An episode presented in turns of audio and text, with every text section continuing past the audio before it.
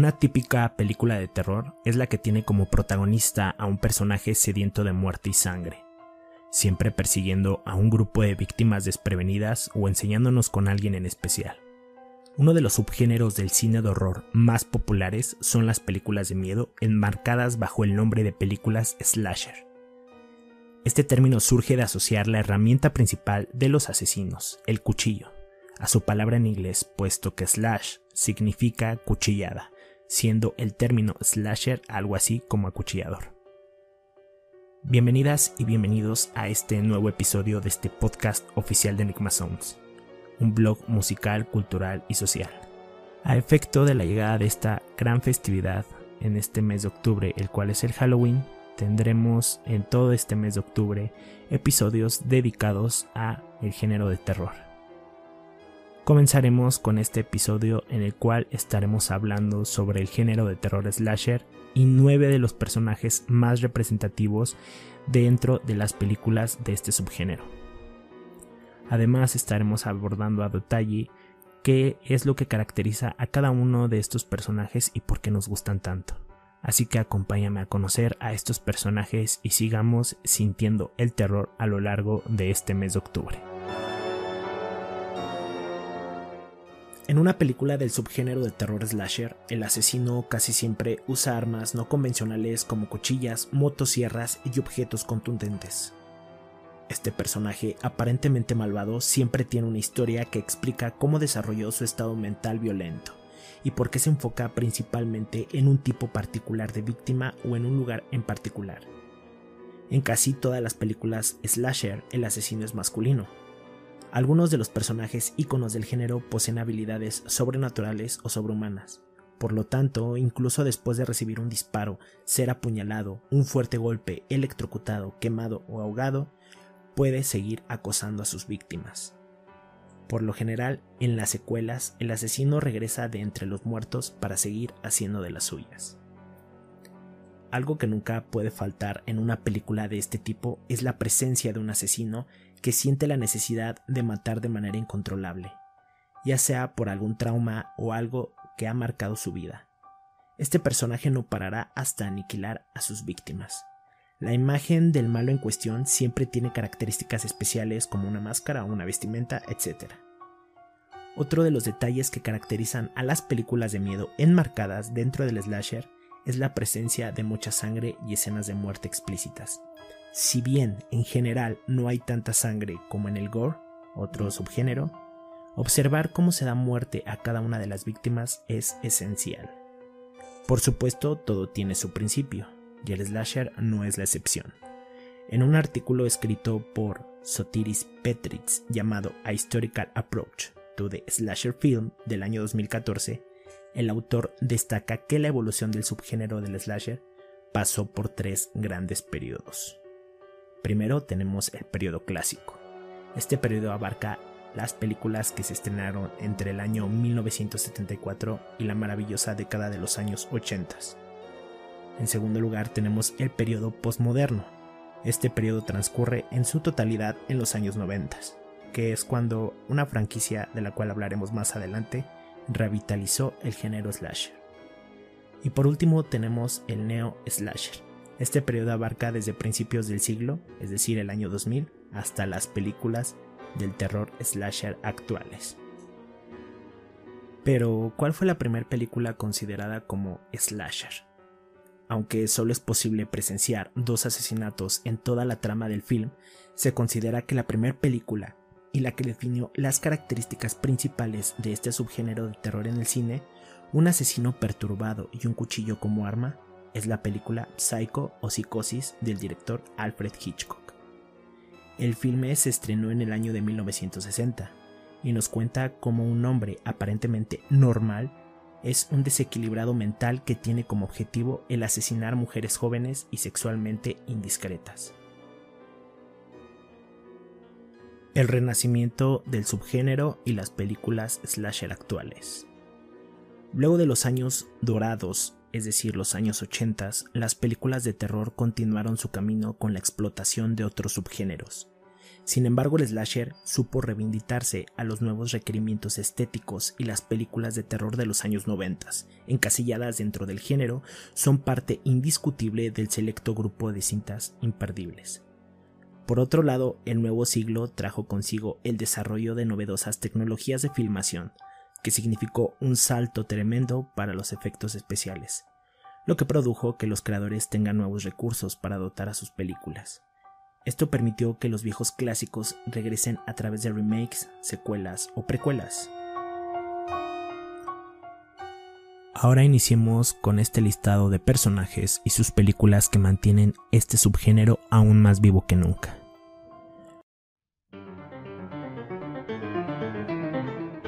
Número 1. Mark Lewis de Pepping Tom 1960.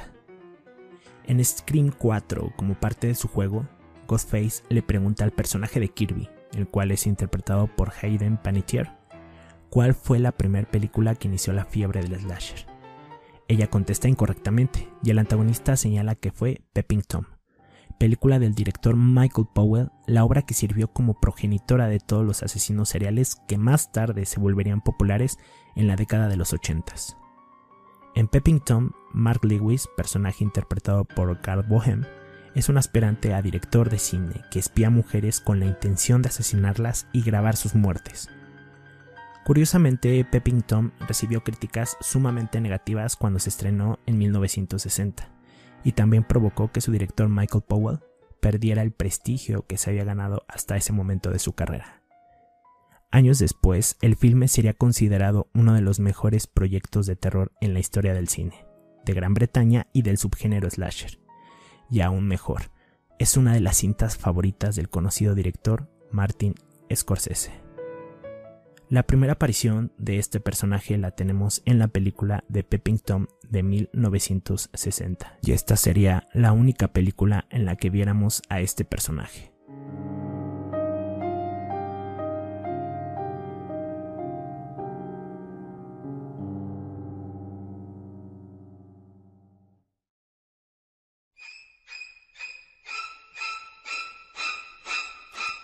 Número 2. Norman Bates de Psycho 1960. Hay pocos cuadros en el cine tan clásicos como el de la actriz Janet Leigh gritando en la regadera, dotes que su hija heredaría más adelante, coronándola como una de las grandes Scream Queens. Estamos hablando de Emily Curtis. Alrededor de esta escena existen muchas leyendas urbanas, que si Hitchcock maltrató a la actriz, que si Hitchcock se desesperó con Leight hasta el punto en que él tuvo que sostener el cuchillo que aparece en cámara para que la actriz sacara la escena adelante. Que si estas dos versiones son mentira y en realidad no ocurrió nada fuera de lo normal. Lo único que sabemos a ciencia cierta es que Psycho es una de las grandes películas en la historia del cine y probablemente la más reconocida de su director, Alfred Hitchcock. Aunque en su momento no se consideró como un slasher, solo como una cinta de terror psicológico, Psycho también serviría como antecedente de este subgénero y del auge que tuvo más adelante. Por supuesto, Psycho no sería nada sin el carismático Norman Bates, quien es interpretado por el actor Anthony Perkins, un hombre que asume la personalidad de su madre para cometer sus crímenes, tras haberla asesinado por celos que sentía de su relación con otro hombre Norman mantuvo su cadáver cerca con la intención de imaginar que su progenitora seguía viva.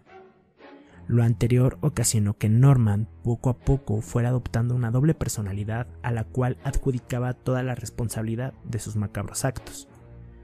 También es importante mencionar que Psycho sorprendió a las audiencias de su época al hacer creer que Myron Crane, interpretado por Leigh, era la, era la protagonista del filme y por ende la final girl de esta historia. Sin embargo, su muerte antes de la mitad de la cinta fue motivo de asombro y una de las razones por las que Hitchcock estableció una regla para que la audiencia no pudiera entrar a la sala de cine una vez iniciada la película. Eventualmente muchas cintas del subgénero slasher adoptarían esta estrategia narrativa, siendo Scream de 1996 una de las más notorias al despachar a Drew Barrymore, la actriz más popular de todo su elenco. Esto sucedió en los 10 primeros minutos de la película. La primera aparición del personaje de Norman Bates fue en la película Psycho de 1960. La última aparición en el cine fue en la película remake de Psycho de 1998, dirigida por Guns Van Sant. La última aparición en televisión fue en la serie Bates Motel, que tuvo su transmisión del año 2013 al año 2017, serie que a lo largo de cinco temporadas imaginó una historia para Norman Bates previa a los eventos de Psycho.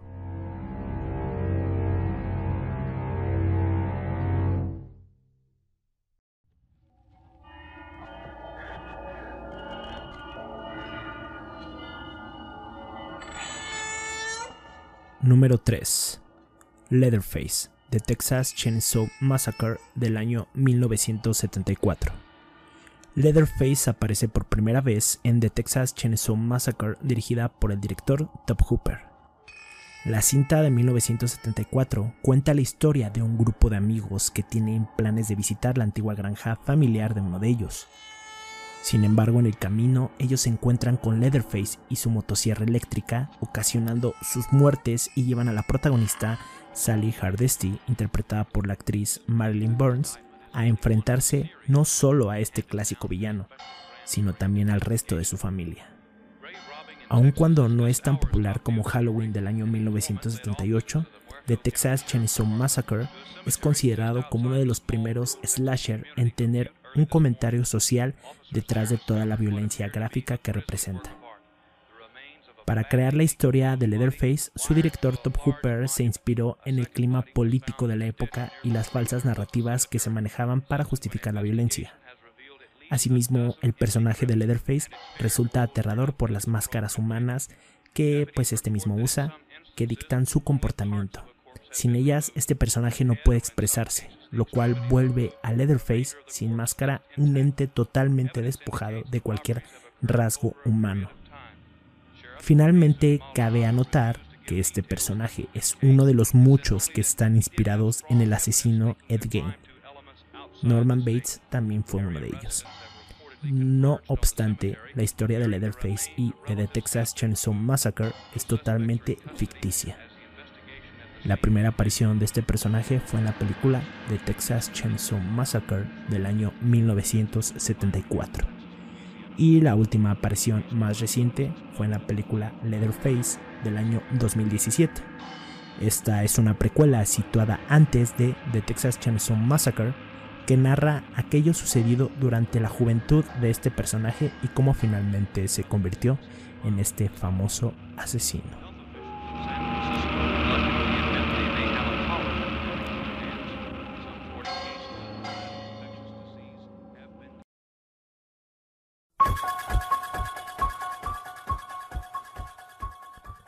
Número 4. Michael Myers, Halloween de 1978. Halloween del año 1978 es el slasher por excelencia. Nos presentó a Michael Myers, el asesino serial que ha sido capaz de regresar de la muerte en numerosas ocasiones. Su conocida máscara tiene su origen en un molde pintado de blanco del rostro del actor William Shatner, el cual fue usado para el filme de horror The Devil's Reign de 1975. También conocido como The Shape, Michael Myers fue producto de una visita que el director John Carpenter realizó a un psiquiátrico cuando estudiaba la universidad. En este viaje, Carpenter conoció a un niño que, de acuerdo al director, tenía una mirada completamente malvada, lo cual lo llevó a pensar en este asesino serial con fuerzas casi sobrenaturales que personificaba a la maldad misma. Como dato curioso, cabe destacar que la relación de hermanos que existía entre Michael Myers y Laurie Strode, interpretada por la actriz Jamie Lee Curtis, no fue dada a conocer hasta la secuela Halloween 2 del año 1981. Esto para después ser completamente ignorada en el reboot que la franquicia tuvo en el año 2018 a cargo del realizador David Gordon Green. La primera película de Halloween fue hecha con cerca de 300 mil dólares, logrando conseguir cerca de 70 mil millones de dólares, esto de ingreso en taquilla, convirtiéndola en una de las cintas más redituables de este subgénero. Por su parte, Michael Myers ha aparecido en todas las cintas de la franquicia de Halloween, a excepción de la tercera entrega, Halloween 3 Session of the Witch del año 1982. El personaje ha sido interpretado por distintos actores, que incluyen a Dick Warlock, George P. Wilbur, Don Shanks, Chris Durant, Brad Lorry, Tyler Main y James Jude Courtney, siendo Nick Castle el más reconocido por su trabajo en la cinta original y en el reboot del 2018. La cinta original de Halloween fue parte del acervo del National Film Registry de Estados Unidos por ser cultural, histórica o estéticamente importante en la historia del cine. La primera aparición de Michael Myers fue en la película Halloween del año 1978. La última aparición fue en el año 2018 con el título de la misma película homónima Halloween. Vamos a tener futuras apariciones confirmadas con la película Halloween Kills del año 2020 y Halloween Ends del año 2021.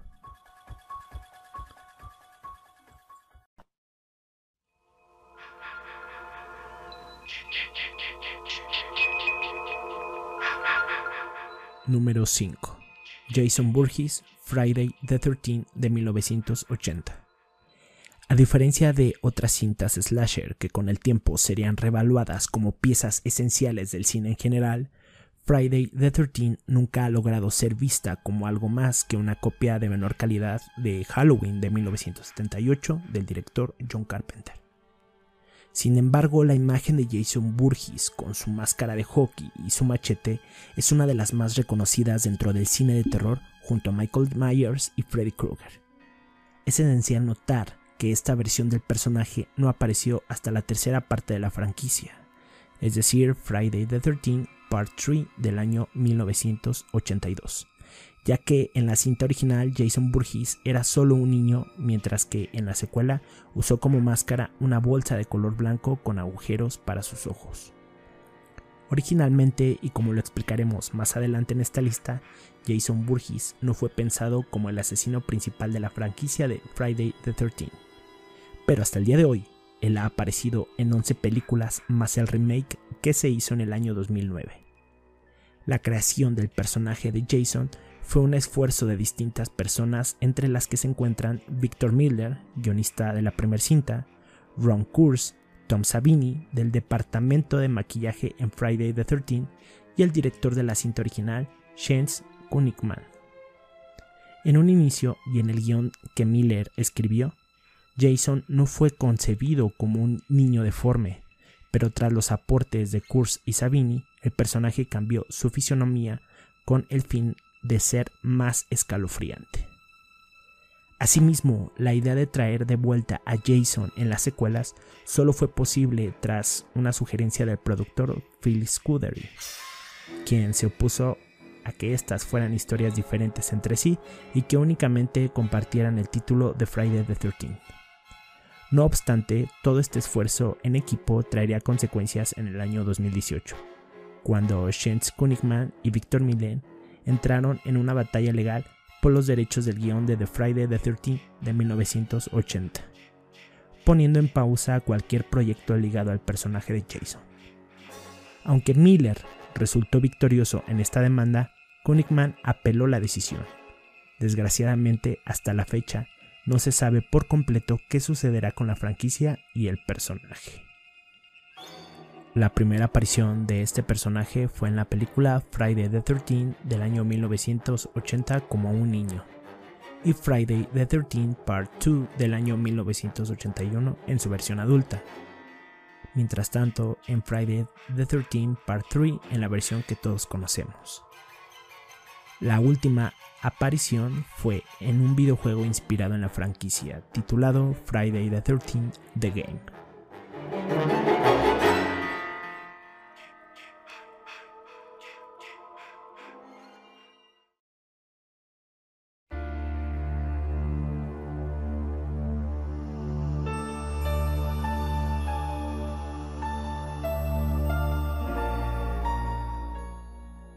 Número 6.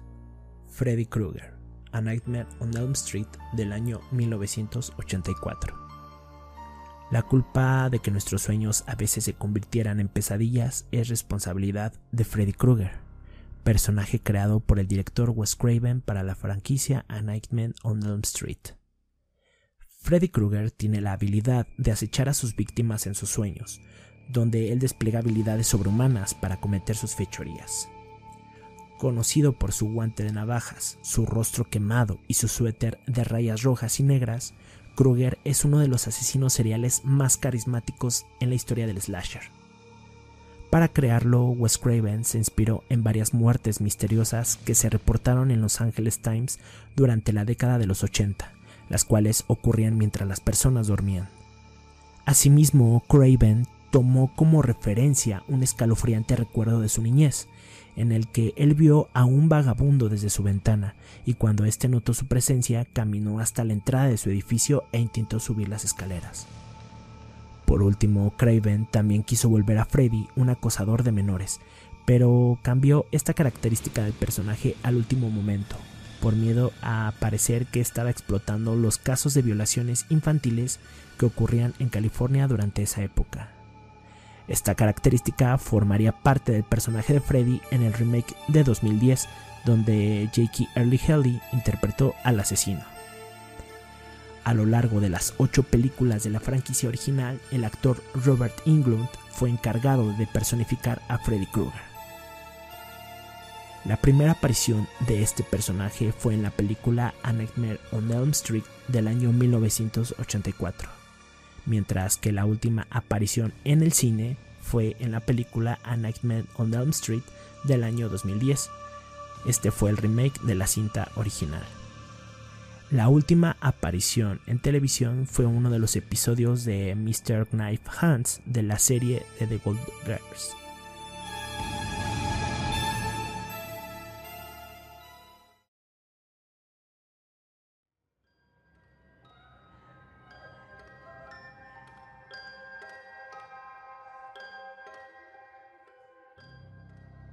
Número 7.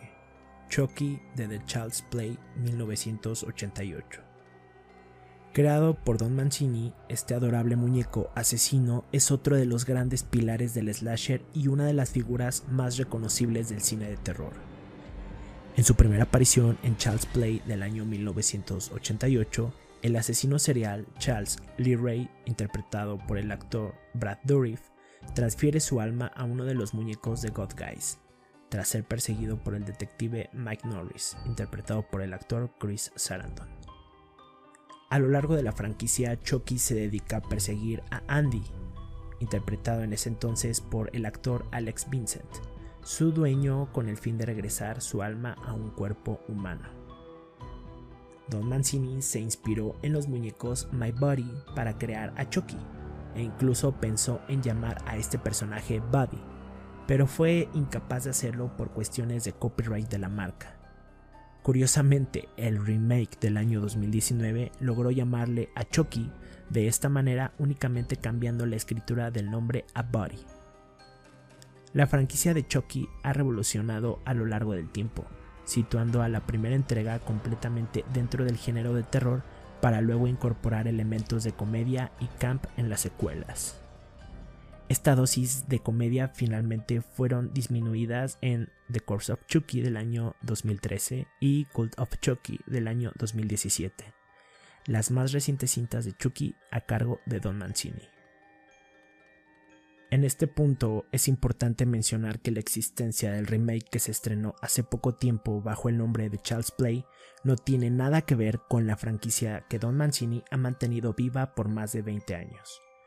Don Mancini incluso ha condenado la creación de este remake, el cual no contó con su aprobación en absoluto. Y fue hecho a pesar de que su franquicia se encuentra en condiciones bastante saludables a pesar de su longevidad. En distintas ocasiones, Don Mancini también ha asegurado que su versión de Chucky aún tiene varios proyectos en puerta, incluyendo nuevas películas y una serie de televisión. La primera aparición de este personaje fue en la película Child's Play del año 1988. La última aparición en la franquicia original fue en la película The Cult of Chucky del año 2017. La última aparición en cine fue en la película Child's Play del año 2018, remake de la cinta original dirigida por Lars Kleberg.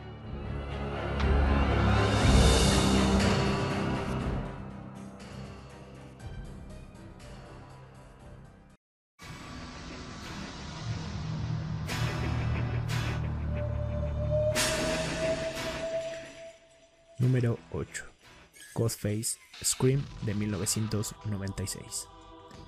Después de Halloween del año 1978, Scream es probablemente la cinta slasher más importante de este subgénero, ya que revitalizó el slasher tras una década llena de proyectos similares que causaron fatiga entre las audiencias.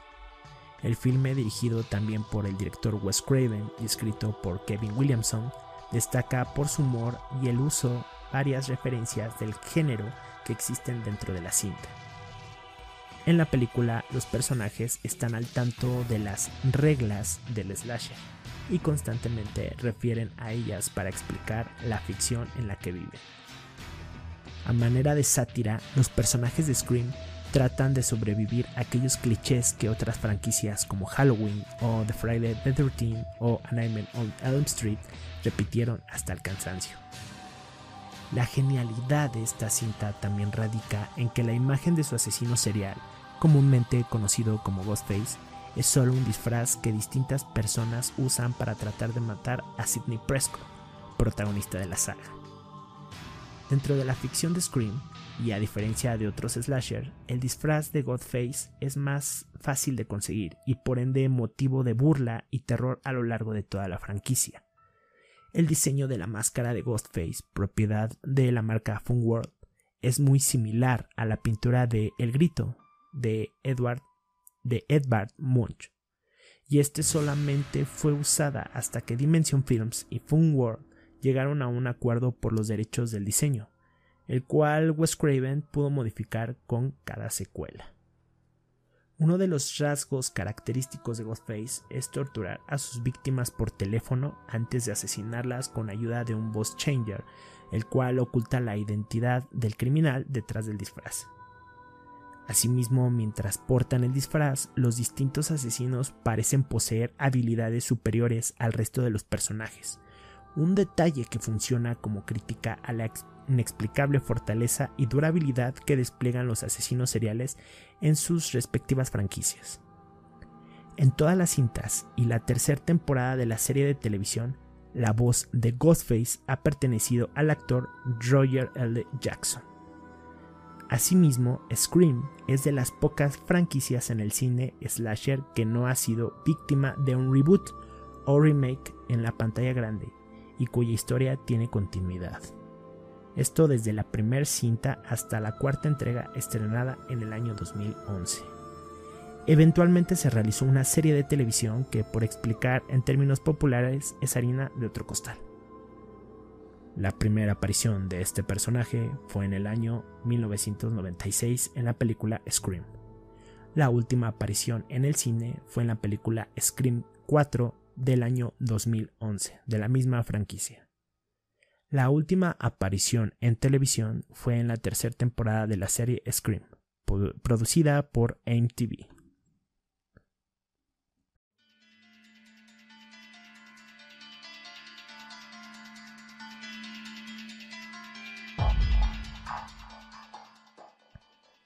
Número 9. John Kramer, de Jigsaw Killer, Saw de 2004. Aunque la franquicia de Saw se inclina más hacia el gore, al menos a partir de la secuela, John Kramer de Jigsaw Killer definitivamente tiene que estar en nuestra lista al cumplir con algunas de las características que tienen el resto de los asesinos seriales que hemos mencionado. La historia, de, la historia de Kramer es de las más trágicas. Tras padecer cáncer e intentar suicidarse, John entendió lo valiosa que era su vida, por lo que dedicó el resto de sus días a inspirar a otras personas de la misma manera. Generoso, ¿no? Con ayuda de Bill de Puppet, Kramer ponía a prueba las ganas de vivir de sus víctimas, haciéndolas pasar por pruebas en las que ellas tenían que decidir si sufrir y vivir o simplemente morir. A diferencia de los demás asesinos de esta lista, John no tiene la intención de ver morir a la gente. Y si esta falla en superar sus pruebas, es solo porque no hizo el suficientemente esfuerzo para mantenerse con vida. También es importante mencionar que la historia de Kramer se da a conocer a lo largo de la franquicia, dándole a Saw puntos por no revelar todo sobre su villano en la primera cinta. Sobre la franquicia se está iniciando con un terror mucho más psicológico imaginado por James Wan. Sí, el de la franquicia del Conjuro, y Leigh Whannell de Braid, que eventualmente tomó otro rumbo una vez que el director Danny, eh, Darren Lynn Busman tomó las riendas de las secuelas. Como dato curioso, la primera película de Saw fue hecha con un presupuesto de únicamente 1.2 millones de dólares, logrando conseguir en la taquilla global cerca de 103.9 millones de dólares. Esto es bastante dinero. La primera aparición de este personaje fue en la película Saw del año 2004 y la última aparición fue en la película Jigsaw del año 2017.